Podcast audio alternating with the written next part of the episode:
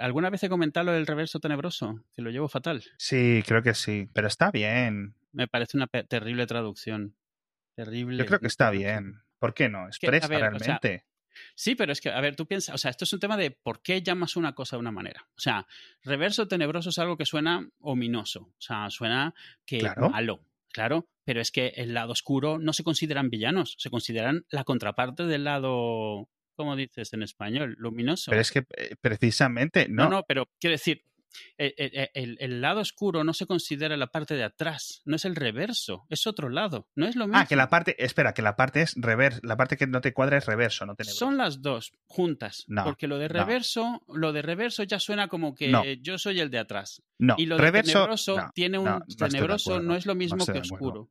No estoy de acuerdo. Ya, no me imagino, acuerdo. porque además os habéis criado con eso. Yo no, entonces a mí No, no, no, el es lado que me da igual. es Que no, Edu, que yo vi Star Wars el otro día, como quien dice, en el contexto de las cosas, que no. O sea, realmente, también es que reverso y anverso. Un lado y otro lado. De una hoja, de una mano, de un folio, de un libro, tienes el reverso y el anverso. El lado y el lado contrario.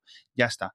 Eso hay que decir, en ese sentido yo lo entiendo. Y la parte tenebroso es. Sí, sí, no, etimológicamente bien. Igual que tenebroso es de tinieblas, es oscuro. Pero Claro. las palabras tienen más de un significado. Sí, Tanto reverso como tenebrosos tienen significados negativos, implícitos. Dark side tiene, dark podrías decir que lo tiene, side definitivamente no lo tiene. Y lo de dark, si dices light, el antónimo inmediato es dark. El antónimo de luminoso no es tenebroso, es oscuro, ¿sabes? Pero tenebroso significa oscuro. Sí, sí, pero nadie lo usa para decir. Cuando dices tenebroso, dices que da miedo. Vamos a hacer que.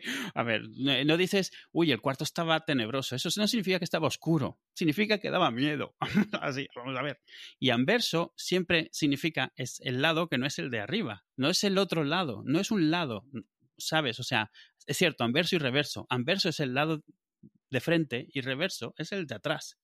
A eso es a lo O que me refiero, de que no. la palabra O sea- poéticamente, sonoramente, es muy bonita. La frase, reverso tenebroso, es muy evocador de lo Yo creo es. que expresa perfectamente lo que significa Darth Vader. De hecho, voy a ir un poco más allá y voy a decir que es mejor en castellano decirle reverso tenebroso a lo que representa Darth Vader en la trilogía original, ¿vale?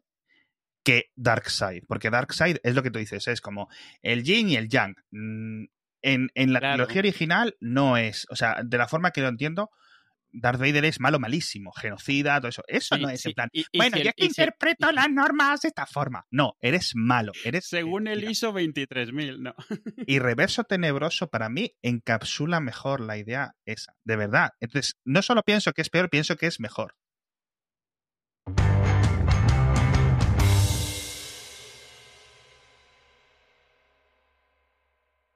Uy, uy, uy, uy, uy. Bueno, mira, no sé si al final esto va a ser mucho meterme, pero ¿tú has visto el estudio? ¿Tú has visto el estudio de que para finales del siglo XXI, para el año 2100, en España va a haber como veintitantos millones de población? O sea, O sea, quiero decir, le- declive, sí, el declive genético.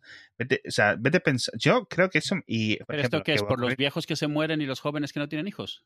Sí, obviamente, que incluso contando con, o sea, obviamente están especulando, ¿vale? Están haciendo Claro. modelos matemáticos eh, en base a eh, diferentes eh, movimientos demográficos.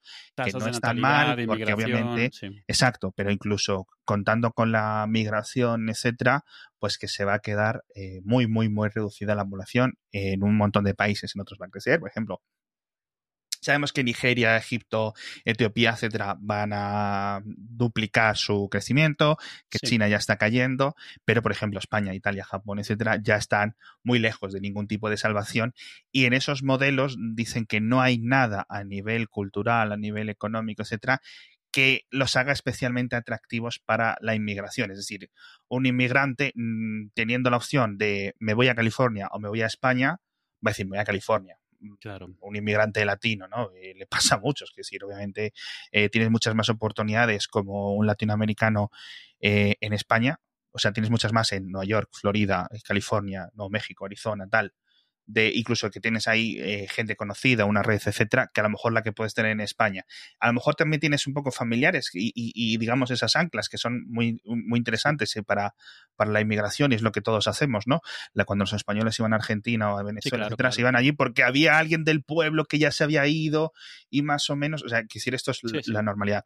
Dicen que al, al perder todo este atractivo para la inmigración y juntado con esto. Siguen siendo especulaciones, pero me hace mucha, mucha, mucha curiosidad ver cómo sería una España de veintitantos millones de habitantes, porque cuando yo nací ya había 38, lo estoy mirando. Ya, había 30, ya éramos 38. De hecho, ya estamos en declive ya. Es decir, hubo un, un, crecimiento relativamente paulatino en España hasta que llegamos a los 40, muy pequeñito, poco después de que yo naciera, en los 90, etcétera. Y en el año 99 al 2002, de repente, más o menos fue cuando... Mm, ¿Tú estabas en España más o menos en esa época? No, yo llegué en 2003.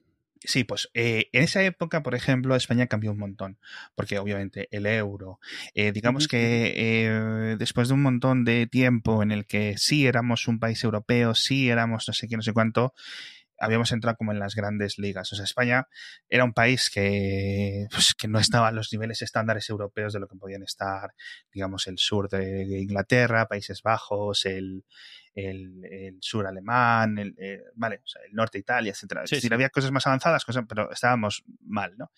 Y en ese momento se empezó a hacer un montón, se empezó a hacer, ya se había en la década anterior había hecho un montón de reformas gracias a la permanencia o la estadía en la Unión Europea, etcétera, el euro y España sí es cierto que subió un nivel, en cierto sentido. No sé los puntos, pero sí es cierto que... Y empezó a llegar muchísima inmigración. Muchísima. O sea, obviamente de todas partes, tanto del norte de África como del este de Europa como de América. Y España cambió.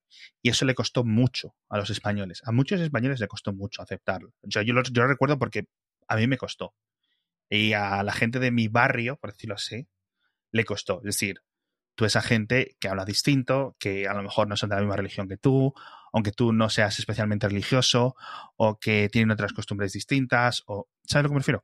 Y eso de repente fue un punto brutal para España. Entonces eso está muy bien porque ya han pasado 20 años de entonces y ya se ha aceptado. Y me hace mucha, mucha ilusión que estas segundas y terceras generaciones incluso de inmigrantes que ya hay, ¿vale? Em, o sea, que no son inmigrantes porque ya han nacido aquí, me refiero, pero sí, en cierto sentido. Son nativos. No sé, no sé realmente cómo, porque nunca lo he experimentado, lo he dicho en mil ocasiones, yo sería un inmigrante terrible, terrible, porque, o sea, si voy a un país donde ya es el inglés, eh, el, idioma que sea, perfecto.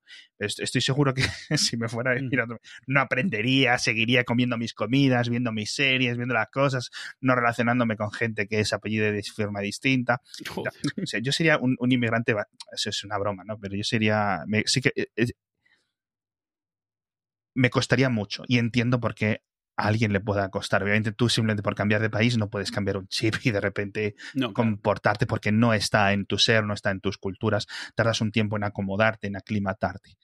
Y eso... depende mucho cómo migras. Si migras a una comunidad, por ejemplo, es muy típico que migras a la comunidad española de México, del DF, por ejemplo, más te cuesta salir de eso porque al final te están, tienes, te dicen dónde comprar las cosas, dónde comer, dónde reunirte, dónde, para poder mantener eh, algo parecido a lo que tenías. Entonces es tipo de cambio además en el cual cambias todo, necesitas irte a un sitio totalmente desconocido sin nadie que te obligue a, adaptarte y a hacerte con el sitio y eso es mucho más raro. Sí. Sí, exacto. Y dice, bueno, entonces, me ha aprovechado, dice, una investigación sitúa en 23 millones los habitantes de España para el año 2100.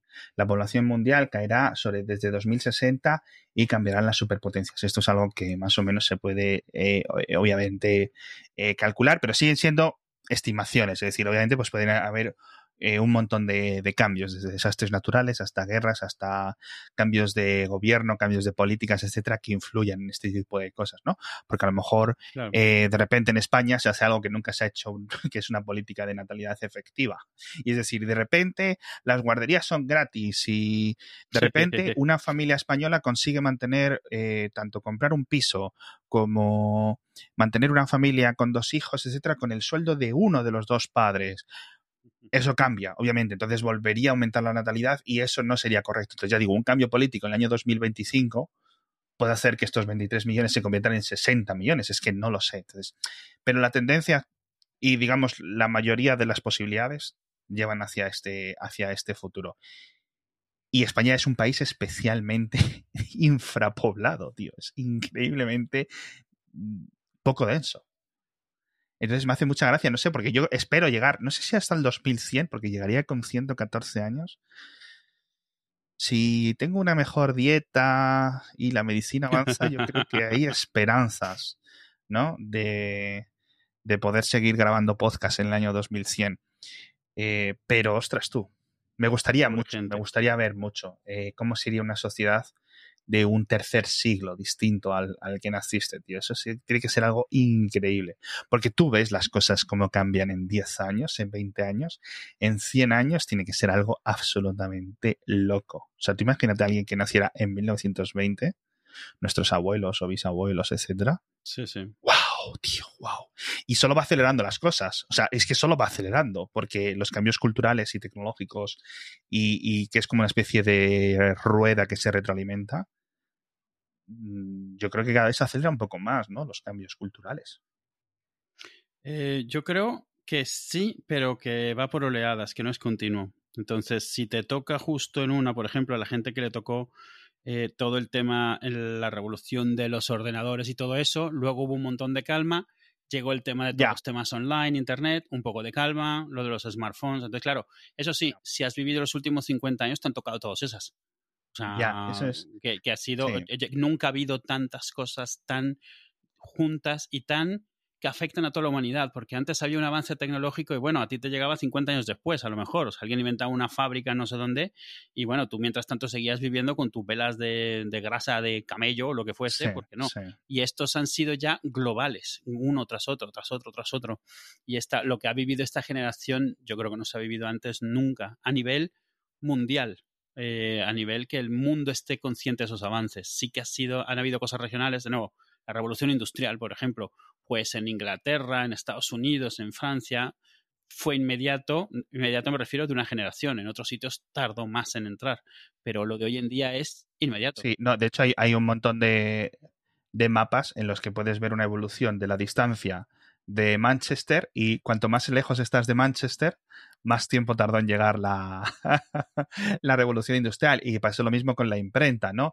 La imprenta, claro. obviamente, pues tardabas en hacerla. Entonces, desde que salió desde el este de Alemania, ¿no? Hasta que se fue expandiendo por el resto del mundo, también se tardó un tiempo. Con lo cual, mmm, obviamente, alguien de, a lo mejor del sur de Francia, pues vio la imprenta 10 años antes que alguien del sur de España por decirlo de sí, una sí, forma, sí. en general, por, por, eso. O la evolución de las propias universidades, todo este tipo de cosas antes tardaban un tiempo, ahora es lo que dices tú, mucho más, más inmediato. Qué. Es que no había, tutoriales de, no, no había tutoriales de YouTube, entonces tenía que llegar alguien que hubiese aprendido de alguien y que enseñase sí. a alguien. Y eso era generacional, casi, casi. O sea, iba avanzando sí, de país y lo a medida que, que y, pasaban generaciones. Y lo más curioso es que a todo el mundo en Twitter como que la noticia le parecía bien. Lo de, bueno, eso, porque no es malo, es decir, no es que haga, venga Thanos y desaparezca la mitad de la población, es que simplemente no va a haberla. Es orgánico, sí, es natural. Claro, es, es o sea, lo que estás diciendo, lo que dice esto es que a menos de que Estados Unidos se vuelva nazi y los inmigrantes tengan que irse a otro sitio, eh, aquí no se va. No, eh, es, es, más evolución mera demográfica. Yo creo que sigue siendo la principal. O sea, yo creo que la, la, los flujos migratorios están en el artículo eh, académico, uh -huh. tratados, obviamente, pero lo, lo, llega un momento en que no pueden influir más de lo que evoluciona. Sabemos que, por ejemplo, Estados Unidos sigue creciendo en población, que es una de las grandes ventajas. Estados Unidos es increíblemente más joven que, que Europa.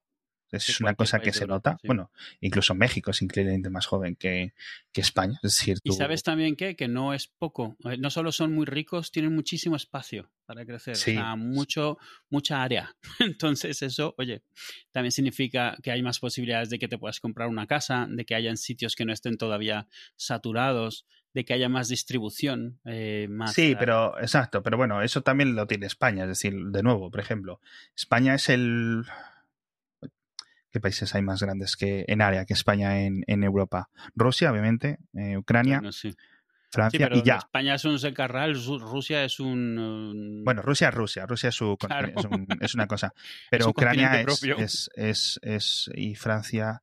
Sí, yo creo que ya está. O sea, eh, Alemania es decididamente más, mucho más pequeña que España, no sé cuánto, pero seguramente como un 70% eh, de lo que ocupa España. Y claro, yo es cierto que pues, no, jo, no se puede aprovechar todo el sistema, la masa del sistema ibérico en mitad de, del norte de España, ¿no? Pues hay un montón de que hace mucho frío, que está despoblado. De hecho, no es la zona más despoblada de Europa, incluso menos densidad de población de que. Laponia y todo eso, que es algo muy curioso.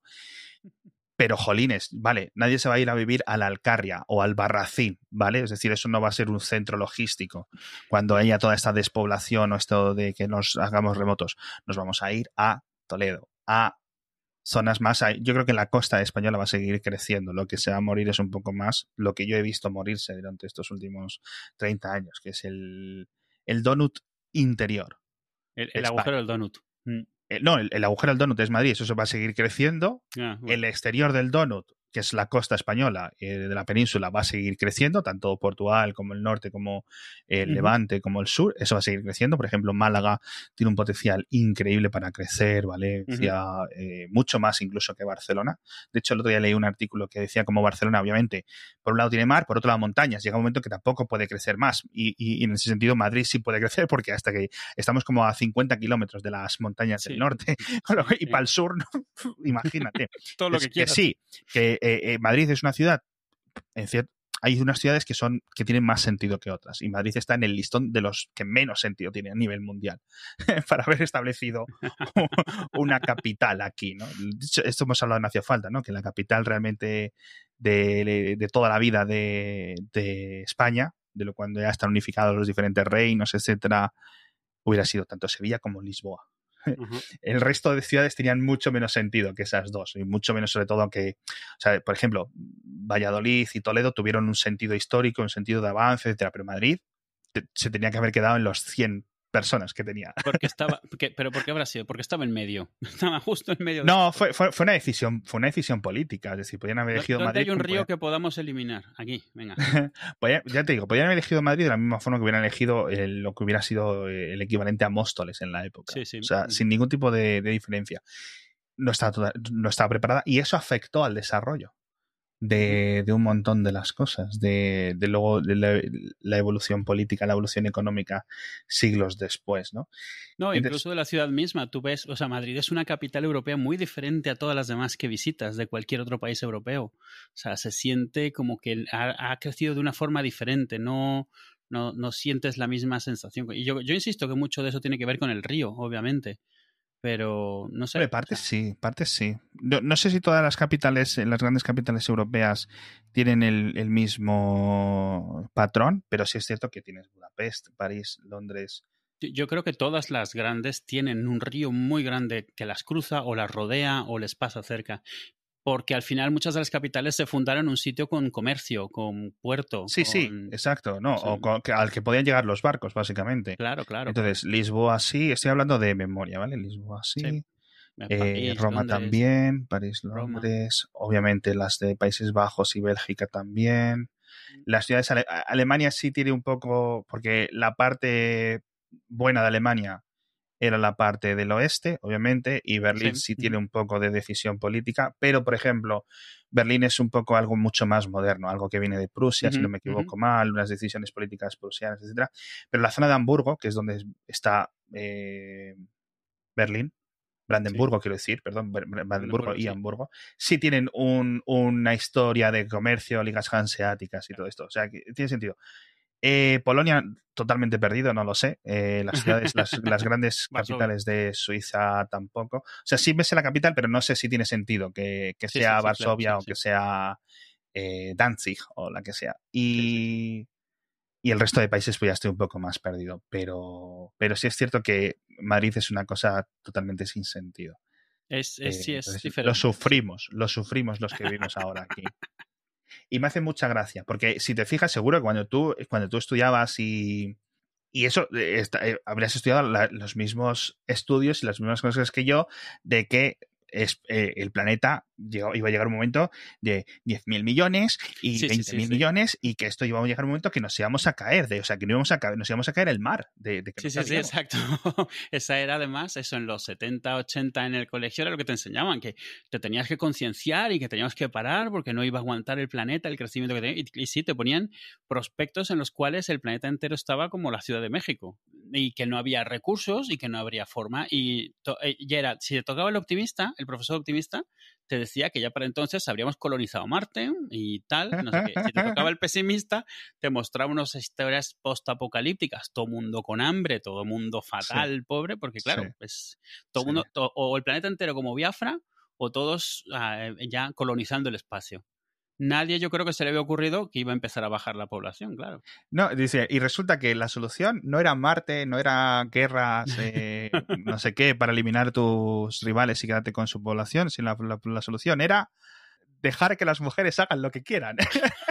y a partir de ese momento todo se corrige y es como, anda, Mira tú, nadie había pensado en esto, es cierto, ¿eh? Nadie lo había pensado, que a lo mejor si dej- dejas que las mujeres decidan, a lo mejor no quieren tener tantos hijos tampoco, oye. que- Sí, mm, o sea, es, es- literalmente es eso, es la educación de la educación femenina, la entrada laboral posterior, eso es lo que cambia las, las sociedades. En casi todos los países, pero es muy curioso porque creo que uno de los grandes atrasados en este sentido es Japón. Es decir, Japón tiene un montón de cosas de sociedad occidental, etcétera, la baja natalidad, etcétera, pero las mujeres no han entrado al mercado laboral en masa como han entrado en Europa, en Estados Unidos. en Sí, sigue siendo una sociedad bastante machista, un poco como, como Oriente Medio, pero sin ese aura de retraso. O sea, quiero decir, tú hablas de cualquier parte de Arabia y te sabes que Ostras, en el fondo sientes sí. que tienen mucha pasta, pero tienes mentalmente esta idea de que en el tema social, en el tema de igualdad, están muy atrás. No te sorprende. Pero ¿Y tú de crees Japón que es muy distinto? Porque, por ejemplo, o sea, yo, yo entiendo. ¿Muy distinto de. Japón o muy distinto de nosotros? No, es decir, Japón eh, damos por hecho y la gente, tenemos oyentes que vienen de Japón desde hace muchos años, con lo cual que nos envíen un poco de, de comentarios. Mi idea sobre Japón, ¿vale? Mi, no he estado, pero después de leer, etcétera, e intentar entender la- las diferentes sociedades, puedo estar equivocado. Es una sociedad xenofóbica y machista, no mucho más que lo que es España. Ojo, Sí, sí, sí. porque obviamente yo asumo que en España y y en, en todo el mundo en general la naturaleza humana es la xenofobia, el machismo y Sí, yo creo que hablamos más de cuánto se disimula la Exacto, o sea, exacto. públicamente, qué tan mal visto está. Pero tú crees que es muy diferente. O sea, porque creo que te estoy entendiendo que es como muy parecido lo que hay en Japón a lo que hay en Arabia Saudí. Cuando yo digo, ostras, tú. No, no, no, no. Lo que me refiero es de que a, a- a Arabia Saudita la re- la- eh, ya sabes que es así, tienes esta idea. Entonces no te sorprende Ah, saber vale. que las mujeres no pueden esto, las mujeres no pueden aquello. Te choca un poco más cuando lo sabes de Corea, pero no del todo. O sea, Corea, yo tengo experiencia de primera mano. En Corea, eh, si en una reunión hay mujeres, no hablan. Y si hablan, nadie les contesta. Y si quieren hablarle a la mujer, le hablan al hombre más que tenga más cerca, mirando al hombre que tenga más cerca, aunque sea hacia ella. Pero es Corea y dices en el fondo, "Mm, raro, pero no me choca. Pero cuando lo oyes de Japón te choca mucho más porque piensas A que están muy por encima de eso y resulta que no. Eso puede ser una perspectiva, porque, por ejemplo, Corea ha tardado más en darle la, la aceleración, ¿vale? Sí, de sí, hecho, sí, Corea lo ha hecho en las últimas dos décadas, igual muy, similar. La, por- la- la historia de Corea reciente, y te estoy hablando de reciente, tirando los últimos 70 años, los últimos 50, los últimos 20, es muy parecida a la de España. Muy parecida a la de España. O sea, llega un momento que es sorprendentemente parecida. O sea, en plan, puedes tirar un montón de líneas que dices tú, pero ¿esto qué es? Sí, sí. ¿Nos han copiado los deberes o, o cómo funciona esto? Y Japón no. Japón se modernizó en los 60, 70, con lo cual Sí. tienes esa costumbre de que, claro, cuando en Japón se inventó el Discman, en el otro lado en Corea es que aún estaba en una sociedad agraria. El Discman no el Walkman. O sea, eran agrarios en los 80 puros en Corea. Y ahora los tienes eh, líderes mundiales en un montón de tecnologías. Entonces yo entiendo esa diferencia. Pero sí que obviamente hay una diferencia entre lo que es el machismo y la xenofobia de una sociedad como la japonesa, la coreana, la española, Claro, claro, claro. a lo que es, a lo que es Arabia, que es que vamos, eso es como No, no, no, sí, tío, claro. sí, Sí, no digo que estén a la altura, digo que hay un sitio del que no te choca oírlo y Vale, otro que cierto, te choca cierto, más. cierto. Y, y, eso, y volviendo al tema del Japón, o sea, eh, sí es cierto que es como en plan de costumbres, y el que pensarán, y el que van a decir, y el que uh -huh. no sé cuánto, y no sé cuánto. Entonces la mujer está, eh, a lo mejor, eh, o sea, que, que, lo puede hacer, si ella lo decide, o sea, si se le mete en la cabeza a una mujer japonesa ser bueno, ejecutiva, sí. lo puede conseguir. Va a tener un poco más de obstáculos, o un montón más de obstáculos como ocurre en la mayoría de países, pero lo va a hacer. No es que alguien se lo impida. Pero sí es cierto que es, eh, bueno, para la mayoría de las mujeres en Japón, a lo mejor un poco más, es que no tengo las estadísticas delante, con lo cual no puedo decir, pues es un 20%, un 30% más común que sea una ama de casa mientras el marido es capaz de proveer. En España, que de nuevo, no es algo que muchas parejas y, y muchas eh, eh, gente de la población de hoy en día lo decidan porque quieren. Es decir, es que no hay forma de meterte, de formar una familia si no es con las dos personas ganando dinero. Y eso, claro, eh, transforma las, las, sociedades, que era el punto que, que estábamos. Por cierto, hace ya dos años que me compré el piso, tío. Y no ha sido nada de lo que me esperaba. Dos años ya, tío. Uy, me parece. Yo, eh, si me, si me preguntases, pensaría que apenas estaríamos cumpliendo un año, fíjate. Ni eso. En mi cabeza son seis meses. Dos años. Qué fuerte. Dos años. O sea, solo me quedan 23 de hipoteca. ¿Y a qué te refieres con que no ha sido como nada lo que te, Pues que yo, a ver, obviamente, a mí me gustan mucho las series estas de lo de los vecinos, de las juntas de vecinos y no sé qué.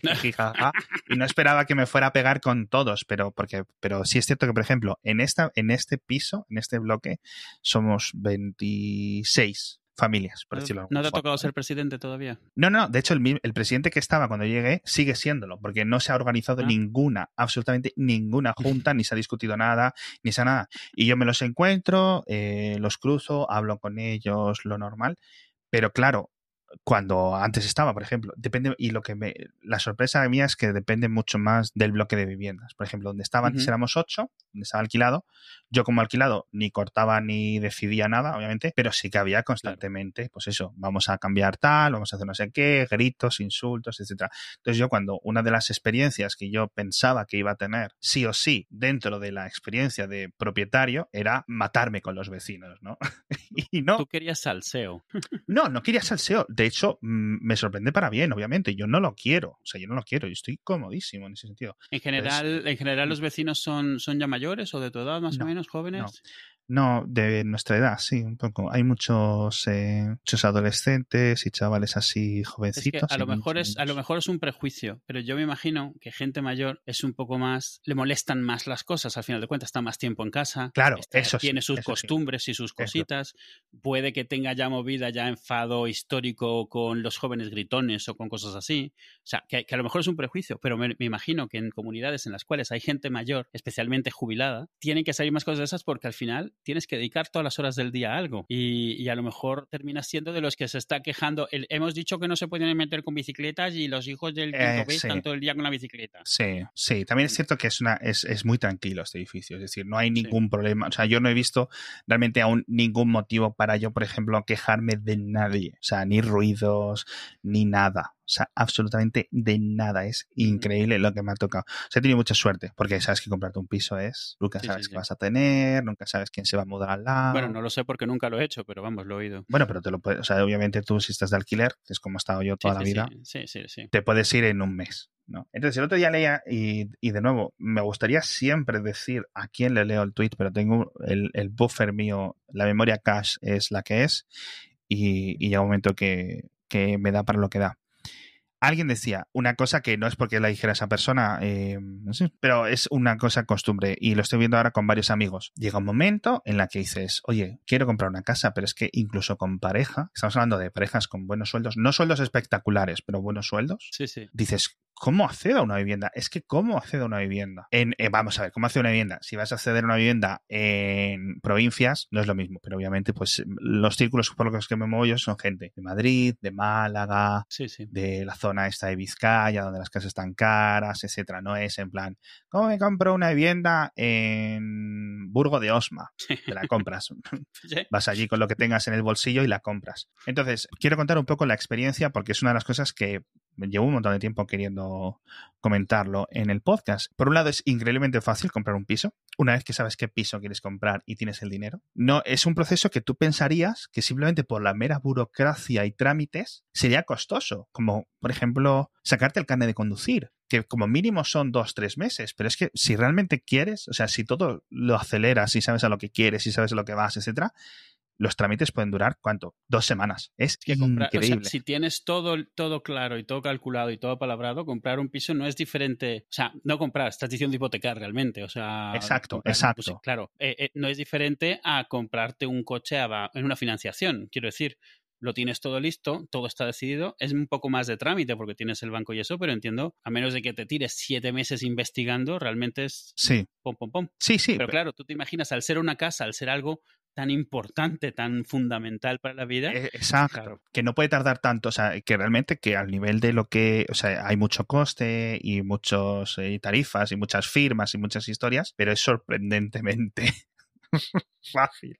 Y bueno, entonces lo difícil que explicaba esta persona es que llega un momento en que los alquileres están altísimos, que esa fue nuestra decisión, porque ahora mismo, por ejemplo, y es- no me importa dar cifras, pagábamos de alquiler, creo que estábamos Empezamos en 750 por un piso de tres habitaciones en el sur de Madrid, que está carillo, está bien, pero la zona estaba bien. Y hay gente que pagaba mucho más. Claro, entonces dijimos, bueno, nos gustaría tener algo de cuatro. Algo de cuatro eran 800, 900, 1000 euros. Y estoy hablando de la Sí. M40. O sea, la gente que, que conozca sabe lo lejos que es. decir. Yo no, no quería un piso en el centro de Madrid, primero porque esas zonas no me gustan a mí personalmente.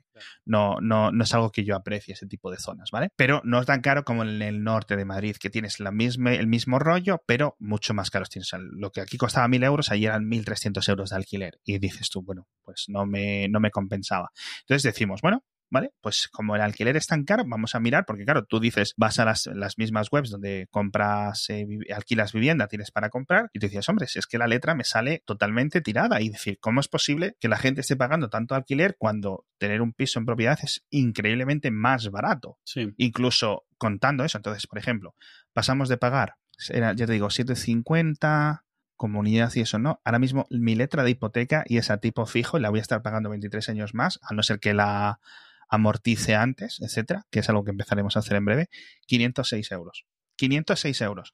Os estoy hablando de un piso de 100 metros, cuatro habitaciones, dos plazas de garaje, 506 euros.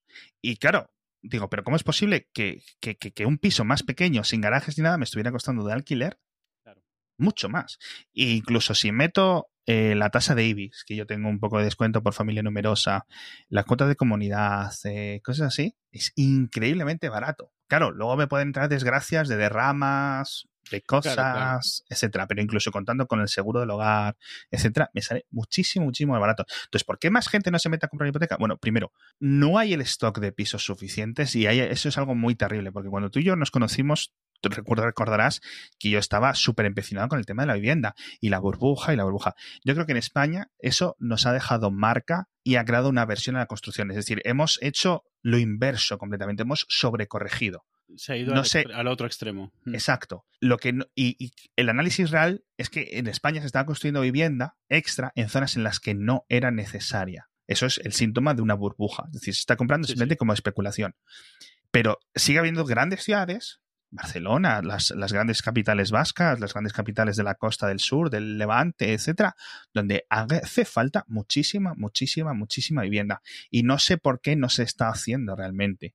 Porque se necesita mucha más y es la única solución para reducir los precios.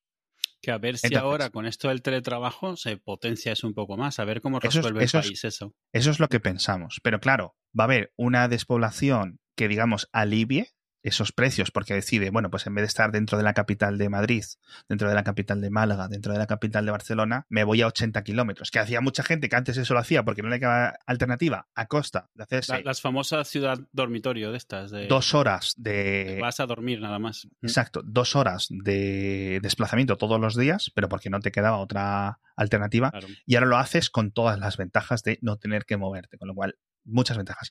Pero claro, se supone que otros estudios lo, están- lo han ido analizando, que un montón de países del entorno de España van a decir la población, ah, sí, que puedo trabajar remoto, no te preocupes, que remoto de verdad, voy a trabajar desde la Costa del Sol. ¿Qué es lo que va a hacer? Pues que la gente, como mis amigos que viven en la capital de Málaga, etcétera, no sé cuánto, se retiran un poco hacia la sierra para vivir mejor, vivir en entorno, porque claro, sí, eh, Málaga es una provincia increíble, tío. Tienes eh, montaña, no es la leche de grande como las montañas de Granada, etcétera, pero tiene, y tienes la playa y no estás lejos y es una capital potente que si no te falta nada, no es como por ejemplo yo en Ponferrada, ¿no? O yo en León, te lo he dicho, yo yo si quisiera ver cine doblado tendría que irme a La Coruña, a lo mejor. Ojo, ¿eh? ¿Vale? Estamos hablando de moverme 300 kilómetros para ver la nueva de Star Wars doblada. O sea, sin doblar, quiero decir. Ostras, para mí no influye porque me daría igual, pero son cosas que te indican un poco cómo está la, zona, ¿no? De la zona en la que yo vengo es una zona... Y cosas que das por sentado aquí, claro. Eh, o sea, lo que es la zona de León y toda esa zona de, este medio del donut que comentamos es declive claro, declive claro, en ningún tipo, sin ningún tipo de paliativos. Entonces, claro, hay un montón de, de, alivio de gente que se va de las grandes capitales, pero va a haber un montón de gente que se viene. es decir, ostras, y, va a ser curioso. Eso no sé si se puede calcular o se puede prever cómo va a haber ahora que realmente el teletrabajo entra. Pero realmente yo creo que hasta que no haya, eh, realmente se ve una tendencia hacia dónde van a tirar los negocios y que haya algún tipo de legislación al respecto, no se va a poder predecir, porque no sabe, ahora mismo... Porque no sabes cómo... Claro, no sabes cómo van a reaccionar. Y no sabes cómo va a cambiar la industria. Es decir, ahora mismo estamos en una etapa de cambios completamente comerciales. No sabemos si lo que ha ocurrido, por ejemplo, las tensiones políticas con, o económicas, diplomáticas con China van a hacer que Europa recupere parte de la industria. Eso obviamente pues va a volver a afectar a un montón de provincias intermedias, que es donde vino la industria o se industrializaron fuertemente en la segunda mitad del siglo XX en España. Un montón de cosas. Pero bueno, volviendo a esta decisión, claro, llega una pareja joven que dices tú, bueno, no es que tengas dos grandes salarios de 3.000 euros cada uno, pero quiero decir, mm, creo que me merezco algo más. Quiero decir, he trabajado, he ido a la universidad, he hecho todo lo que me han dicho, juntamos mis dos salarios y con el coste de vida, que principalmente sigue siendo lo que estás pagando de alquiler y lo que estás pagando un poco, que sí te puedes quitar un poco más el ocio, pero tampoco creo que esta gente esté tirando, mis amigos o mis conocidos estén tirando el dinero, o sea, no les, no, no eso. Dicen, es que para acceder a una vivienda me dicen que tengo que aportar el 20% del capital inicial más gastos. Me preguntas y es que, es que me trae risa. Para un piso de 200.000 euros, 20%, 40.000, gastos 10.000, ¿cómo ahorro una pareja de 30 años 50.000 euros? O demás, porque al final de cuentas ahorrar es una vez que le decides ponerte a ello. Si no has estado ahorrando, por ejemplo es mi caso, entre los cambios de país, un montón de cosas, yo realmente no, he, no tengo ahorros. Entonces yo me plantearía ir a una casa, pero no tengo para la entrada. O sea, sé que podría pagar perfectamente la letra y tal, pero la entrada es esta cosa que es esta barrera infranqueable si no has estado preparándote para ella o si no tienes de dónde tirar. O sea, en plan, si no tienes familia, si no tienes... Eh, es, es un problema. Sí, o en plan, te toca una herencia. Claro, claro, exacto. Es ridículo porque una vez que superas esa barrera, que es la que hemos hecho mi mujer y yo, el coste de vida es mucho más barato que el coste de vida de alquiler. Es increíblemente más barato. Claro, claro, claro. esa es la gran ironía. se está limitando el potencial de un montón de familias jóvenes a, unos niveles ridículos. Y entonces hay una generación y va a llegar un momento en que sean dos generaciones completamente y absolutamente jodidas por el tema de los costes de las viviendas. Esa es la gran ironía y que al menos en México, cuando yo a mí me tocó verlo, normalmente cuando vives de alquiler, el precio que pagas por no tener un patrimonio ah, claro. es que el alquiler es más bajo. O sea, el alquiler es más bajo que pagar una, hipoteca, que, estar pagando el piso. Quien está comprando el piso te lo alquila y así tiene que poner menos de lo que le toca pagar, ¿sabes? O sea, es un poco como, bueno, lo tengo alquilado y entonces de lo que me toca pagar solo pago la mitad. Y la persona que está ahí está pagando la mitad de lo que yo pagaría. La inversión, o sea, inversión de, de invertido que veo en España, me choca tanto ver los alquileres más altos que las letras de las hipotecas. Me choca tantísimo ya mío. que entiendo que la gente esté tan loca con el tema de la vivienda y lo de tener, no tener. Y... Absolutamente. O sea, ahora mismo no estamos en terreno de burbuja.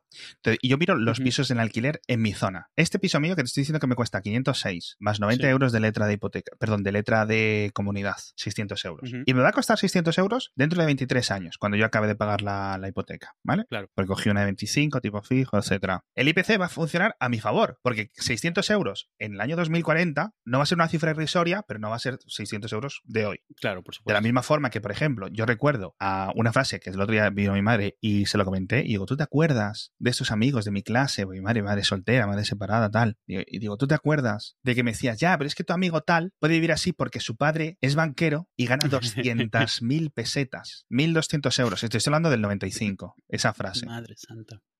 Alguien que gane en Madrid y ese señor tenía dos hijos, la mujer en casa, un piso de nueva construcción en una zona buena del centro de Madrid de la M30 y podía vivir. Y eran 1.200 euros al cambio. 200.000 pesetas. Sí, sí, y aún considerando con la inflación, o sea, que no, que no es proporcional. Hoy, incluso contando con la inflación, 1.800 euros, con 1.800 euros no llevas una familia adelante. En Madrid no, en Madrid no. No a ese nivel, por eh, lo menos. Exacto, exacto. Porque mi yo que recuerdo, mi madre, eh, yo, porque yo calculaba lo que ganaba mi madre, porque trabajaba fregando Sí, sí, escaleras, claro. yo sumaba lo que ella cobraba y decía, "Fre- fregando este portal le pagan eh, 8.000 pesetas. Con este portal, entonces yo calculaba, yo pues, soy un niño curioso y yo decía 60.000. Mi madre, si en, si en los 90 nos sacaba con 60.000, 70.000 pesetas adelante, o sea, es ridículo, es que eso no puedes hacerlo hoy. Yo entiendo el IPC, la inflación, etcétera, pero wow, tío. Sí, y todo no es este es el coste de la vivienda. Y el coste de la vivienda está ahogando a dos generaciones. Entonces, ¿hay que construir más? Muchísimo más. Pero tengo un peligro de que en cuanto eso vuelva a crecer, la naturaleza del español Claro. Vuelva a ir. Porque claro, si facilitas el crédito, es decir, si facilitas que, que un, un- un banco te obliga a tener el 20%, que es una barrera muy alta, vamos a acabar volviendo a que te faciliten el 100% o el 100% más gastos. Con lo cual, O el 100% más muebles. Exacto. Y, y- y- básicamente tú entras en un piso sin pagar ni un euro. Simplemente pagas la primera cuota de una hipoteca.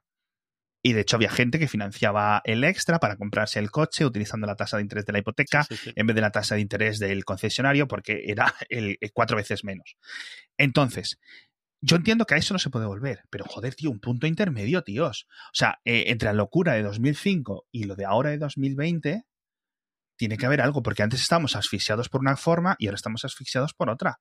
Y es que no es ¿Recuerdas que justo, es optimística, o- eh, éramos optimistas y pensamos que la cosa se regularía después de ese bache tan chungo de 2005, 2009, todo eso? Pensamos que se regularía y no. O sea, se ha ido al otro extremo igual de malo, igual de insostenible. El crédito eh, está increíblemente barato, increíblemente barato. Los bancos se financian al cero, a mí me lo están dando al 2, que es bajísimo. Sí. Estoy seguro que alguien con un poco de, de mejores ahorros, etcétera, eh, puede conseguir a lo mejor un, un 1,90, un 1,85, algo así. Pero es que, wow, wow. O sea, está muy barato. Hubo una época en la que España también estaba muy barato, que estábamos hablando de eh, hipotecas era 1,35, etcétera. Luego eso subió al 5, que ese es mi gran miedo, por eso yo tiré de tipo fijo. Es decir, yo no quiero esto nunca más. Yo no sé en 10 años cómo va a estar la política europea a nivel económico, con lo cual yo no puedo depender de esto. Me sale la cuenta, yo No sé que hacer estos... esa incertidumbre. sí. Exacto, yo sé que esto lo voy a poder pagar siempre. O sea, raro se tiene que dar para que yo no pueda pagar 600 euros en un mes. ¿Vale? De nuevo, con lo que yo di de entrada, con lo que mi mujer y yo dimos de entrada para este piso, podríamos haber comprado el piso completo de donde yo vengo. Y no estoy diciendo en mi pueblo de 50 habitantes, estoy hablando de Benvibre o Ponferrada, eh, encima del Mercadona o encima del Gadis, que es como el el estatus. el vivo, vivo al lado de la Plaza Mayor, ¿no? O vivo en la Gran Vía. Pues es tener la casa encima del Gadis, porque es como... en plan, Arriba el ¡Ostras! el Mercadona es más moderno. Allí en, en esa, en, en esa zona de España es el Gadis. Galicia Distribución, que es como el... Pues el otro, el otro día lo decíamos de, de- de broma, pero de- yo me pregunto cuánta gente se irá a todas esas casas baratas Claro. que hay mm, en Es que es provincia. Uf, Y, no- y yo te estoy diciendo, y es una zona que está en declive, ciertamente, pero aún tiene eh, dos institutos, sí. eh, un montón de guarderías, tienes colegios, lo que no tienes ya es universidad. Claro, ¿qué haces? Y, lo, y también lo doloroso es que no tienes trabajo, no hay una industria, no hay ningún sitio al que puedas ir. ¿Por qué? Porque esas, ha habido dos industrias durante los mismos 3.000 años en esa zona, que era excavar para abajo y tener vacas arriba. Literalmente, la misma las mismas dos industrias durante 3.000 años. Minería y ganado, ¿no? Y en muchos países del mundo era así, pero aquí es de verdad, es lo que hay. Eh, hay otras que han cambiado, etcétera, pero ahí, pues, por la- las formas, pues, oye, no todo el mundo, no, no- no- no en todas las localidades tiene sentido montar unos altos hornos, etcétera. Y en Ponferrada hay algo, hay, hay algo, pero no lo suficiente, ¿no? Digamos, no, no hay más. Entonces, obviamente, si quieres un trabajo que no sea trabajar en el Gadis, trabajar en el Mercadona, que pagan muy bien y se vive muy bien, es decir, si tú consigues un puesto en el Mercadona, ahí ya tienes la vida hecha, porque de nuevo vuelves a ese, a ese ideal que comentaba de, porque estás pagando a lo mejor 250 euros de hipoteca, 250 euros de alquiler, ¿sabes? De una hipoteca de 15 años. Sí, sí. sí, sí. Porque es que el piso cuesta lo que cuesta, no está en absurdo. Claro, entonces con un trabajo de 1.500 euros, que es lo que te puede dar un puesto en el Mercadona, ¿vale? Ya vives. Ya puedes mantener dos hijos, los hijos van al colegio andando, vuelven, no sé qué, y no es mal. Claro, el problema es cuando esos hijos quieren ir a la universidad, cuando esos hijos quieren trabajar en cosas que no sean tienes que mandar ¿Qué haces? yo qué sé, ¿Qué haces? claro. No, no tienes opciones. ¿Qué es lo que ha pasado? De todos mis primos, en cuanto ha llegado la época de la universidad, todos fuera. Y ya no vuelven. ¿A, a qué? No, no, si lo ¿A digo qué? como algo Una- lógico. Estudió farmacia. Mi hermano en Rusia, ya que no sé cuántos idiomas habla. Eh, o- o- otros eh, otros eh, entrenadores de fútbol, entrenadores de educación física, gimnasios. La otra que me parece que va a ser eh, médico, la otra eh, profesora. ¿Qué haces si no hay niños? ¿Sabes a lo que me refiero? No hay futuro. Entonces, no hay futuro. Y, y- y los pisos, el precio de los pisos, obviamente, se adapta a eso. En el momento que allí cre- creciera la cosa, pues subirían el precio de los pisos. Pero bueno, claro, llega esta nueva idiosincrasia del trabajo, como el mío, el de mi mujer, que podemos trabajar desde donde nos haga el, del pirindi. Exacto. Esa, eso, Y si ver, fuera esa la única sea. decisión, yo podría coger y tomarla. Y dice, "Bueno, nos mudamos allí. De hecho, a lo mejor podríamos estar allí de la misma forma que decías, cojo este piso que has visto que estoy pagando 600 euros, Sí, lo lo alquilo a mil. por 700, a 1000. ya, sí. a mil, como está el del vecino. Eso es que es tan idealista, quiero decir. Puedes ver la, los datos de, de los Y te pisos. de pagan la hipoteca y la y comida. encima te queda un pico para ir ahorrándolo, para ponerlo en los derramas o lo que sea. Sí, claro. Entonces eh, llega un momento, pues, que dices tú, o sea, eh, ¿qué es esto? ¿Qué es esto? ¿Por qué está tan desequilibrado? No puede estar tan desequilibrado. Ya. Claro, entonces, volviendo a lo que decía, yo y mi mujer podemos trabajar en remoto desde allí, perfecto. Y mis hijas podrían tener una, una educación de calidad, unos médicos de calidad, porque de nuevo, te puedes imaginar lo vacío que está el departamento de pediatría del hospital de Ponferrada. O sea, ¿vale? Están sentados esperando a ver que llegue Tienes una planta uno de los dedicada, dos niños de la ciudad. tienes una planta dedicada a poner sintrones y otra planta vacía. Porque ya está. Tú vas aquí a cualquier hospital en Madrid y es cierto que pues tienes eh, un montón de niños de todas, de todas partes. Vas allí y no hay, no hay, no hay niños, no hay niños. O sea, todo lo que podamos decir de que España es un país envejecido, de allí es como más. ¿Vale? Eh, claro, mi mujer y yo podemos hacerlo. ¿Van a poder hacerlo mis hijas? No lo sé. Entonces, si voy allí, las voy a limitar en su futuro. No, y Las- te aseguras que se van a ir en cuanto crezcan. Entonces, claro, o, o- o- o sufro el, lo que han hecho varios de mis primos, que han tenido que, claro, es mucho más barato vivir, pero no puedes estudiar. Con lo cual, ¿quieres que tus hijas vayan a una buena universidad o a una universidad que al menos ofrezcan las, las, las carreras que hay? Pues ya tienes que pagarle que 300 euros de viaje, perdón, 300 kil- que esté a 300 o 400 kilómetros, eh, Sí. pagarle una acomodación, etcétera. Cuando, por ejemplo, si yo o mi hermano hubiéramos querido ir a la universidad, que irónicamente no hemos ido, aunque somos de la familia los que nos vivimos a Madrid, pudiéramos haber ido simplemente por el coste del abono transporte. Claro. Mis primas que sí han ido han tenido que estar pagándoles sus padres unos alquileres, unas casas, unos viajes, un constante trabajo. Entonces, lo que, lo que me ahorro yo de ir ahora allí, lo tendría que pagar dentro de 10 años cuando mis hijas empiecen a ir a la universidad. Entonces, eso no me compensa. Ese es el cálculo que yo hago. Las limitaciones que yo les pongo en el futuro, ¿vale? Entonces ya, ya veremos cómo se hace. Porque obviamente lo que no, no puedo es estar dividido en 20 ciudades o en dos ciudades. Es, es curioso. Y me, me hace, me da mucha pena que unas zonas estén tan para un lado y otras zonas estén tan para otro. Porque dirías Sí. tú, se debería de equilibrar mucho más de una forma mucho más flexible. Pero no, es increíblemente difícil. Y seguramente tarden generaciones en volver a, a, um, equilibrarse. Es decir, debería haber mucho más fluido. Es decir, en cuanto la gente vea que Madrid Eso- está tan y eso cara, asumiendo se que, pire, empieza, pero que no. empieza en algún momento a pasar, porque Sí, nada no. apunta a que vaya a pasar. Pero bueno. No, pero tú, tú lo ves, tú ves cómo ciudades suben, cómo ciudades bajan, pero son en sectores de tiempo muy largos, muy largos. No sé si de siglo, pero sí de varias décadas. Sí, Entonces, de varias generaciones, sí. Mm. De dos generaciones, tres por lo menos. Entonces, Sí. claro, yo qué sé, tío. Tampoco es que... eh, es una de las cosas que más infeliz me hace y que menos se está dedicando ímpetu político a solucionar. Y me da mucha pena. Porque dices, bueno, si no hay ímpetu político, pero hay ímpetu del propio mercado, ímpetu económico, ímpetu cultural, que más o menos lo vaya equilibrando, pero no lo hay. Tampoco. Y es algo terrible. Entonces, bueno, veremos esta España de los 26 millones o de los 23 millones como está, porque imagínate, vamos, imagínate. Sí, algo tendrá que cambiar. Seguiremos, la gente estará en el año 2100 pagando en Madrid eh, 800.000 euros de alquiler. Sí, claro.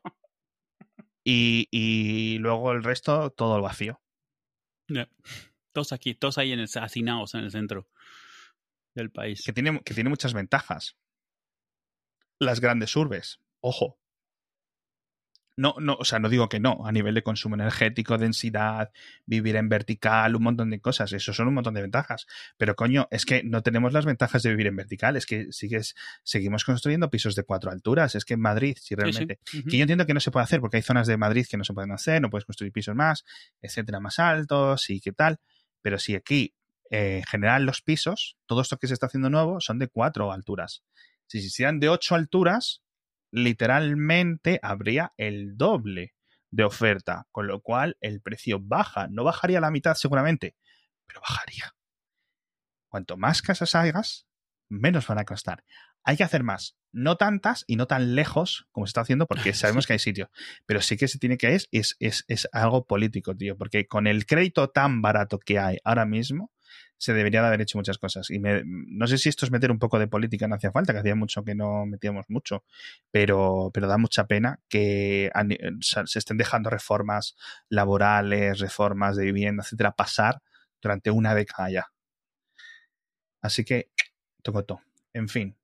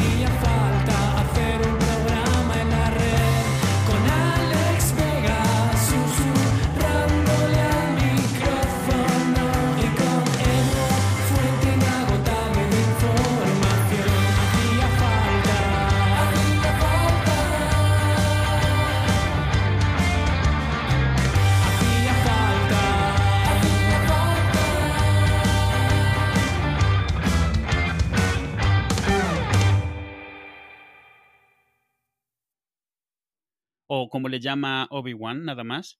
Vale, porque entonces él estaría haciendo un poco de propaganda. O sea, te está diciendo un nombre que implica que son malos. Entonces eso lo podría entender.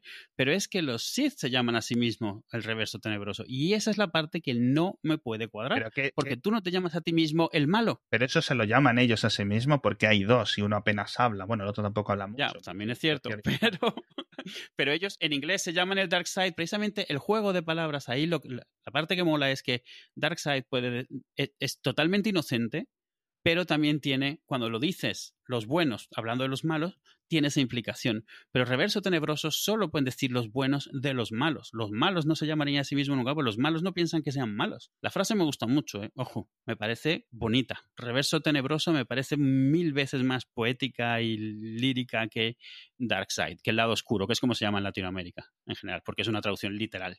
Pero pierde eso de que es un nombre que vale para tanto para que ellos se llamen a sí mismos como para que se los digan. En el contexto de que esto se decidió en el sete- cuando se dobló la primera película, Ah, que sí. no te- nadie tenía idea, o sea, me parece que encaja mucho mejor. O sea, que luego sí, ya el George Lucas se ha ido inventando un ese y ni los eh, Sith son tan malos, ni los Jedi son tan buenos, y parida, parida, parida. Pero dentro del- de, una película de los años 70, actuación, a mí me parece que está bien. De hecho, ya te digo, Sí. me, parece, me parece algo... Sí, pero esto es un poco lo del punto de vista watsoniano y el punto de vista doylista. Ah, sí, sí, lo iba a decir yo, el punto de vista doilinista. Esto, yo Sí.